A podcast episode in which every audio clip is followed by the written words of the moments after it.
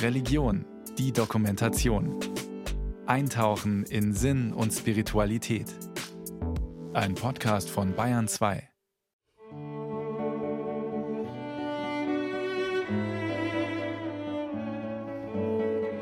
Die Welt muss romantisiert werden. So findet man den ursprünglichen Sinn wieder. Das niedere Selbst wird mit einem besseren Selbst in dieser Operation identifiziert, indem ich dem Gemeinen einen hohen Sinn, dem Gewöhnlichen ein geheimnisvolles Ansehen, dem Bekannten die Würde des Unbekannten, dem Endlichen einen unendlichen Schein gebe, romantisiere ich es. Diese Sätze gelten als das Manifest der Romantik. Sie entstanden Ende des 18. Jahrhunderts und stammen von Friedrich von Hardenberg, besser bekannt unter seinem Künstlernamen Novalis, lateinisch für Neuland. Das einzige Bild, das wir von ihm haben, zeigt uns einen zarten jungen Mann mit weichen weiblichen Gesichtszügen, der ein wenig ängstlich zur Seite blickt. Friedrich von Hardenberg alias Novalis scheint hier alles zu verkörpern, was man der Romantik und dem romantischen Dichter nachsagt. Entrücktheit, Weltschmerz und Daseinsangst. Doch Novalis war alles andere als ein Bewohner von Luftschlössern. Neben den Brüdern August Wilhelm und Friedrich Schlegel gilt er als einer der Begründer der romantischen Bewegung. Doch was ist das eigentlich, Romantik? Der Literaturwissenschaftler Herbert Oerlings Die Romantik ist der Versuch einer kulturrevolutionären Antwort auf eine umfassende Epochenkrise. Umfassende Epochenkrise bedeutete für die Romantiker aus heutiger Sicht, dass sie das Gefühl hatten, dass Europa insgesamt in eine Krise geraten war. Das hatte verschiedene Gründe. Aus heutiger Sicht steht im Vordergrund Ausdifferenzierung gesellschaftlicher Teilbereiche, Ausdifferenzierung dessen, was aus Sicht der Romantiker vorher noch durch politische, philosophische, religiöse Ideen zusammengehaltenes eines war. Gegen Ende des 18. Jahrhunderts werden die gesellschaftlichen Bereiche zunehmend aus ihrer Verflechtung mit der Religion gelöst. Spiritualität wird unter dem Eindruck der aufklärerischen Philosophie als Geisterseherei denunziert. Die Romantiker diagnostizieren dagegen einen Riss, der mitten durch die Welt und die Herzen geht. Sie streben nach Heilung dieses Bruchs, den nach ihrer Ansicht jeder Mensch in sich erlebt, beschreiben ihre Fremdheit in einer gespaltenen Lebenswelt. Einer Welt, aus der Gott, das Wunderbare und das Staunen verschwinden werden zugunsten einer Mentalität, die glaubt, alles mit dem Verstand erklären zu können. Der Philosoph Jochen Kirchhoff erläutert: Man hat irgendwie gesehen, die Aufklärung ist zu eng, zu einseitig, zu verkürzt in ihrer Weltsicht. Man muss das erweitern. Sie haben einfach eine ganz neue Weltsicht versucht, die ganz vom Ich ausgeht, vom Subjekt.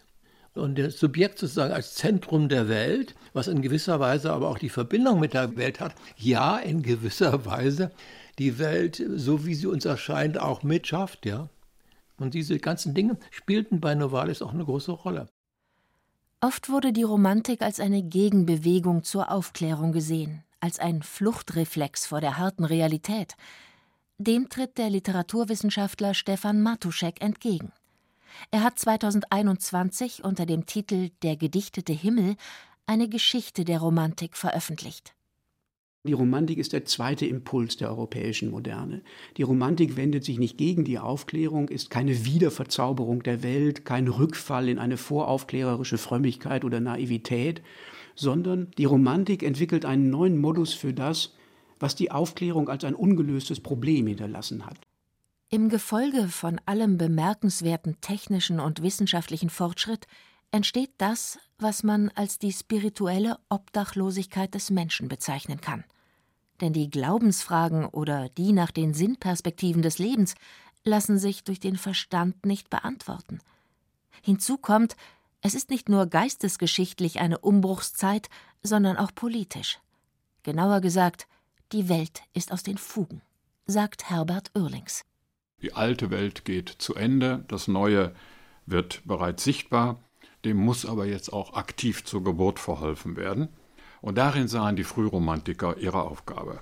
Es gab also Neuentwicklungen, an die sie anschließen konnten, und die wichtigsten dieser Neuentwicklungen waren die Französische Revolution und der aktuelle Stand der Aufklärung.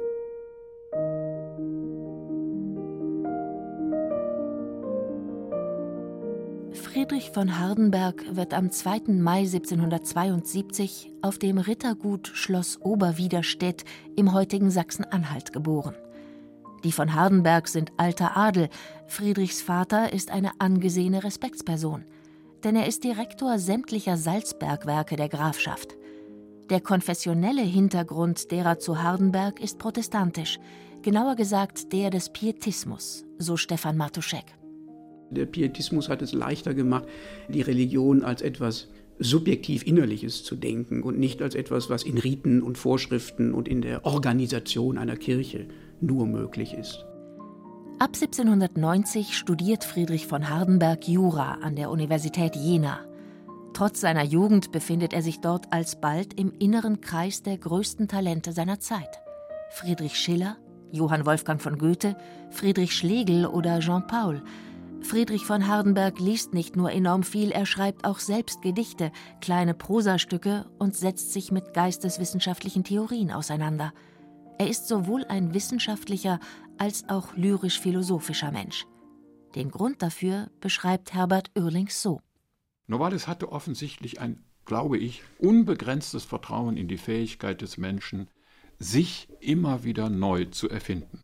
Damit meine ich jetzt nicht so eine leere, formale Innovation, sondern sich als Menschen immer neu zu erfinden und sich dabei immer wieder selbst zu finden, Formen hervorzubringen, Formen von gesellschaftlichem Zusammenleben, von Wissen, von Religion, die, wie er schreibt, einen menschlichen Sinn haben, die also Resonanzraum sind für diese unendliche Idee des Menschen.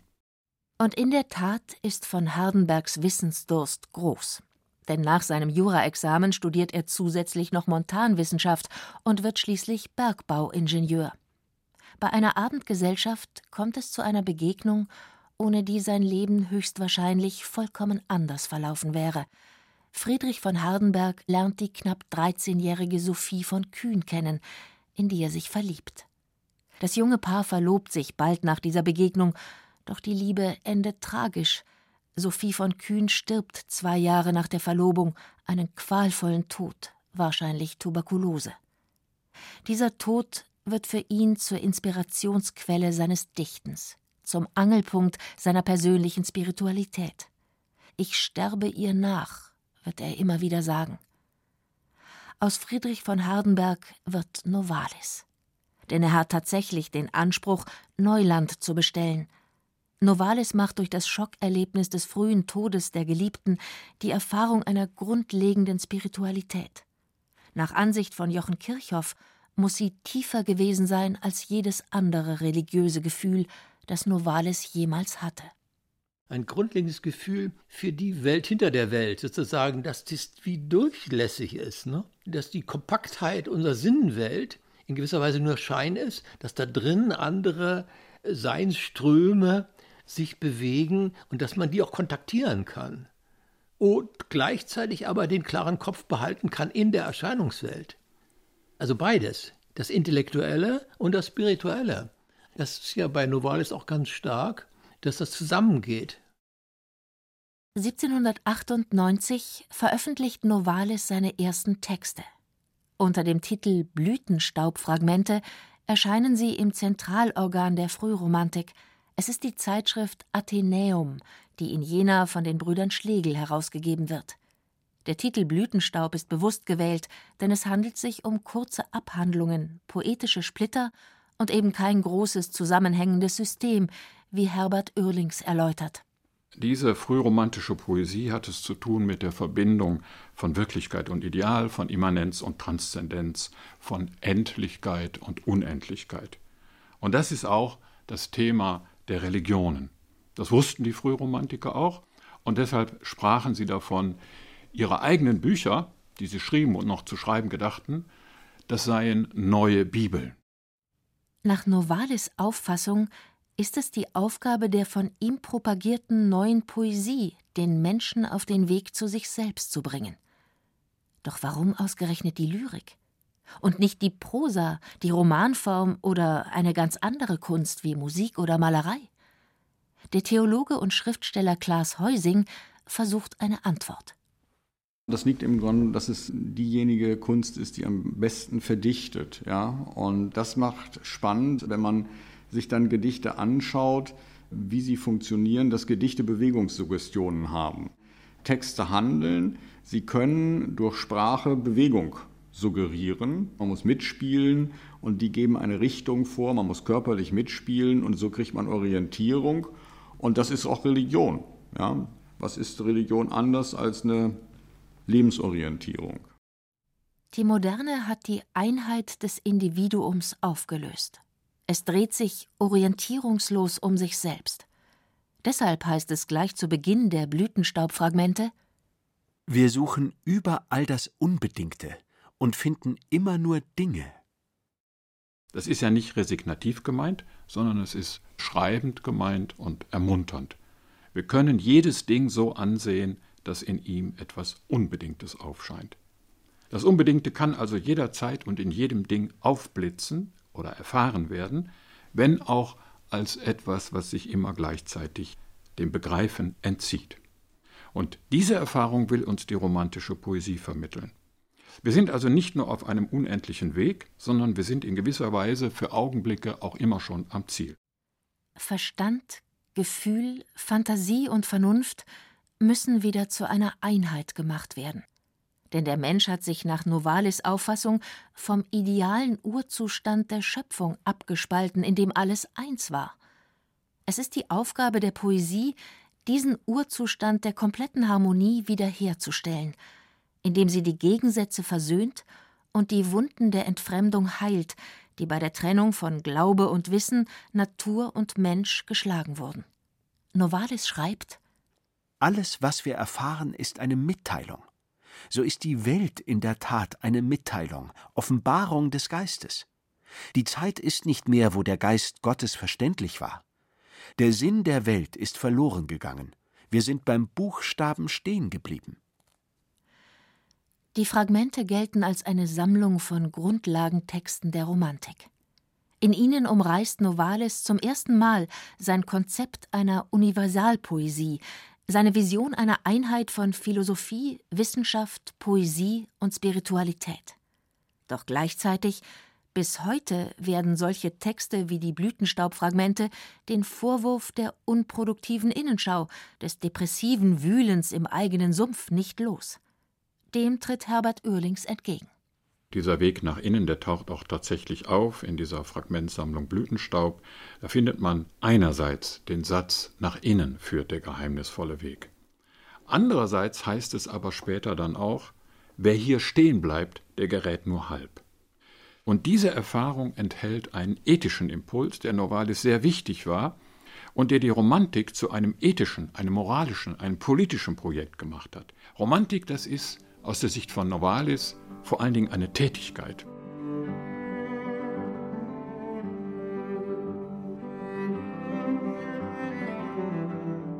Es geht sehr wohl um einen gestärkten Individualismus. Doch der dient unter anderem dazu, der Gemeinschaft nützlich zu sein. So schreibt Novalis. Gemeinschaft, Pluralismus ist unser innerstes Wesen. Und vielleicht hat jeder Mensch einen eigentümlichen Anteil an dem, was ich denke und tue, und so ich an den Gedanken anderer Menschen.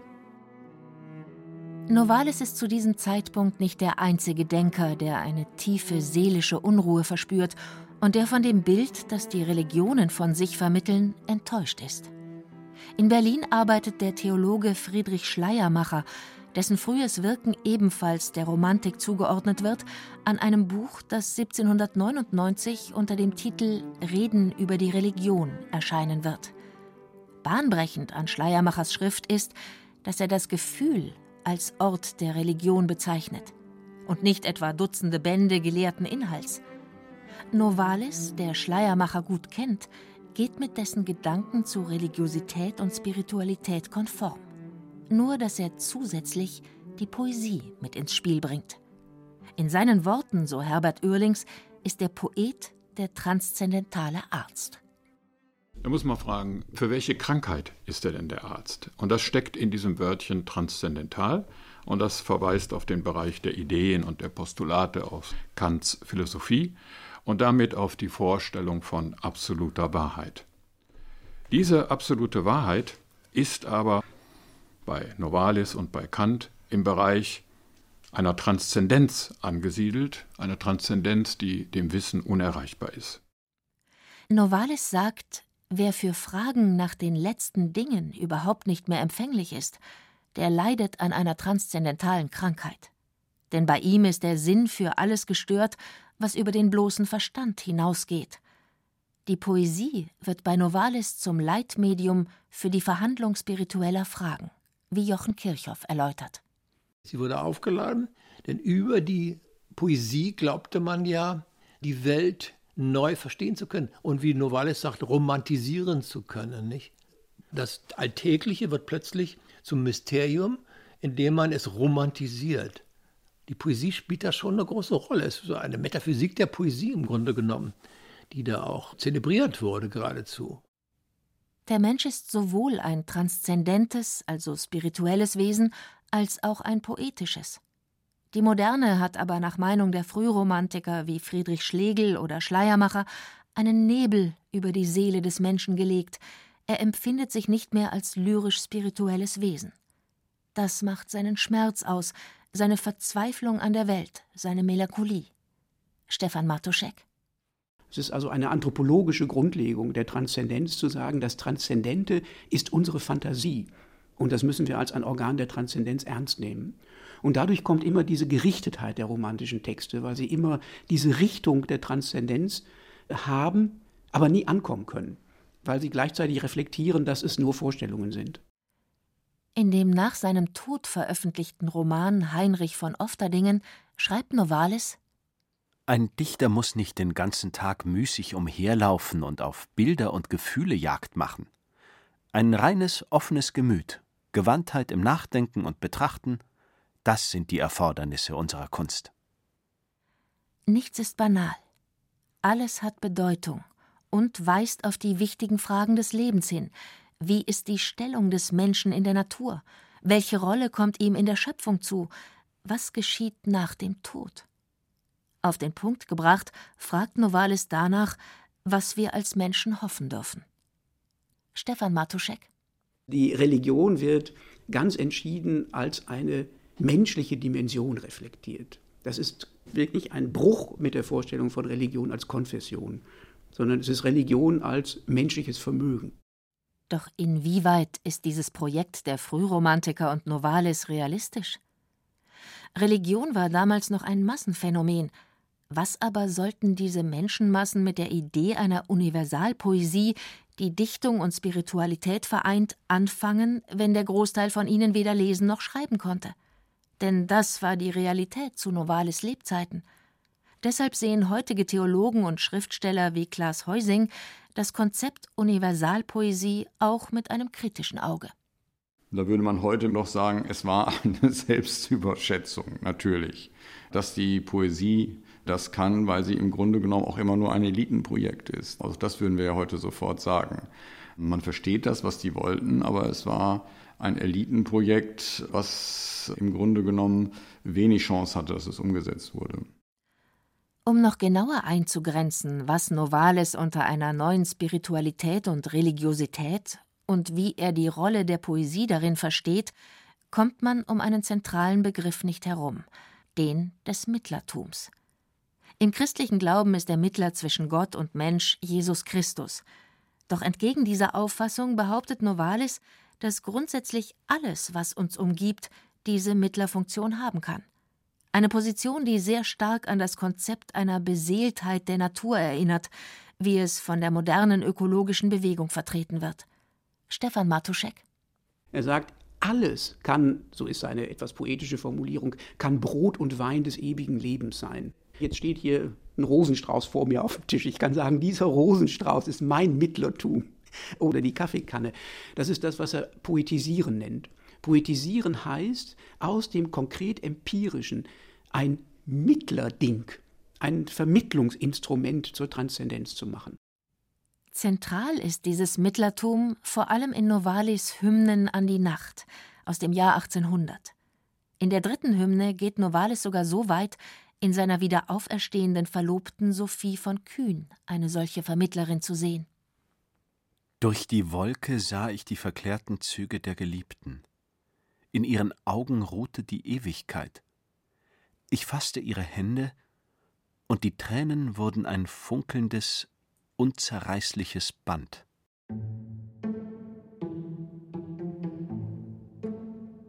Bei allen Diskussionen über eine neue Religion und die Verquickung von Poesie und Spiritualität waren die Frühromantiker und damit auch Novalis einer Frage immer ausgewichen. Welche Rolle sollten die verfassten Religionen in Zukunft spielen? Europa befand sich seit Jahren in einem Krieg, in dem eine erklärt atheistische Macht immer stärker und siegreicher wurde, das revolutionäre Frankreich. Die Attraktivität der traditionellen Bekenntnisse hatte stark nachgelassen, so der Theologe Georg Essen. Die Zeiten standen ja nicht auf Europa, sondern die Zeiten standen auf Fragmentierung, auf revolutionäre Umstürze oder auf Restauration im schlechten Sinne des Wortes. Es ist der kulturell, geistig, ästhetische Einheitsraum, der alles umfasst, was sozusagen blutig am Boden liegt. Für die Frühromantiker schien nun die Zeit reif für einen Wechsel, erläutert Herbert Oerlings. Die Chancen waren aus der Sicht von Novalis und anderen günstig, weil das Papsttum, das mit der frühromantischen Religiosität unvereinbar war, erledigt zu sein schien. In der Tat war der letzte Papst im französischen Exil gestorben, der Kirchenstaat war durch die Franzosen aufgelöst worden, das Ende der katholischen Kirche als einer Form religiöser Herrschaft schien gekommen und damit auch die einmalige historische Gelegenheit zur Integration des Katholizismus in ein frühromantisch inspiriertes Christentum der Freiheit. Novalis fasst 1799 seine Gedanken in einer Schrift zusammen, die unter dem Titel Die Christenheit oder Europa allerdings erst nach seinem Tod erscheint. Um seine Vorstellung eines neuen Christentums zu erläutern, greift Novalis ausgerechnet auf das Mittelalter zurück. Am Anfang schreibt er Es waren schöne, glänzende Zeiten, wo Europa ein christliches Land war, wo eine Christenheit diesen menschlich gestalteten Weltteil bewohnte. Ein großes gemeinschaftliches Interesse verband die entlegensten Provinzen dieses weiten geistlichen Reichs. Warum bezieht sich Novalis in einer revolutionären und unruhigen Zeit auf das Mittelalter? Der Theologe Georg Essen sagt dazu Es geht ja gerade darum, einen visionär weiten Begriff von Kirche zu finden also Abendland ist nicht der Rückfall in die Vormoderne für ihn, sondern Mittelalter hat noch den universalen Sinnhorizont. Und entsprechend war Kirche gleichbedeutend mit diesem universalen Sinnhorizont und trotzdem ein Horizont, der der Freiheit Halt gibt. Der Denkweg der Europarede ist folgender. Die Gläubigen waren in der mittelalterlichen katholischen Kirche unfrei und unmündig. Die spätere Geschichte Europas wurde jedoch gerade wegen dieser Bevormundung zu der Geschichte eines, wie Novalis schreibt, heimlichen Mündigwerdens. Dieses Mündigwerden ist der rote Faden in der Geistesgeschichte Europas. Wichtige Stationen auf diesem Weg waren laut Novalis die Reformation, die Aufklärung und die Französische Revolution. Denn sie hatte durch ihr Verbot und die Ächtung der Religionen erreicht, dass die Menschen sich in eine innere Religiosität zurückzogen. Der Literaturwissenschaftler Herbert Oerlings ergänzt Deshalb geht es in dieser Europarede überhaupt nicht um eine Wiederherstellung mittelalterlicher Zustände, sondern es geht darum, eine neue gesellschaftliche Harmonie auf einer höheren Entwicklungsstufe als der mittelalterlichen Stufe herzustellen.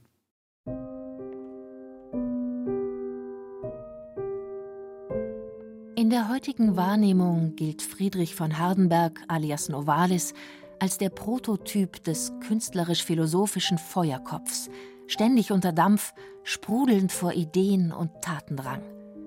Beneidenswert findet sein heutiger Kollege Klaas Heusing.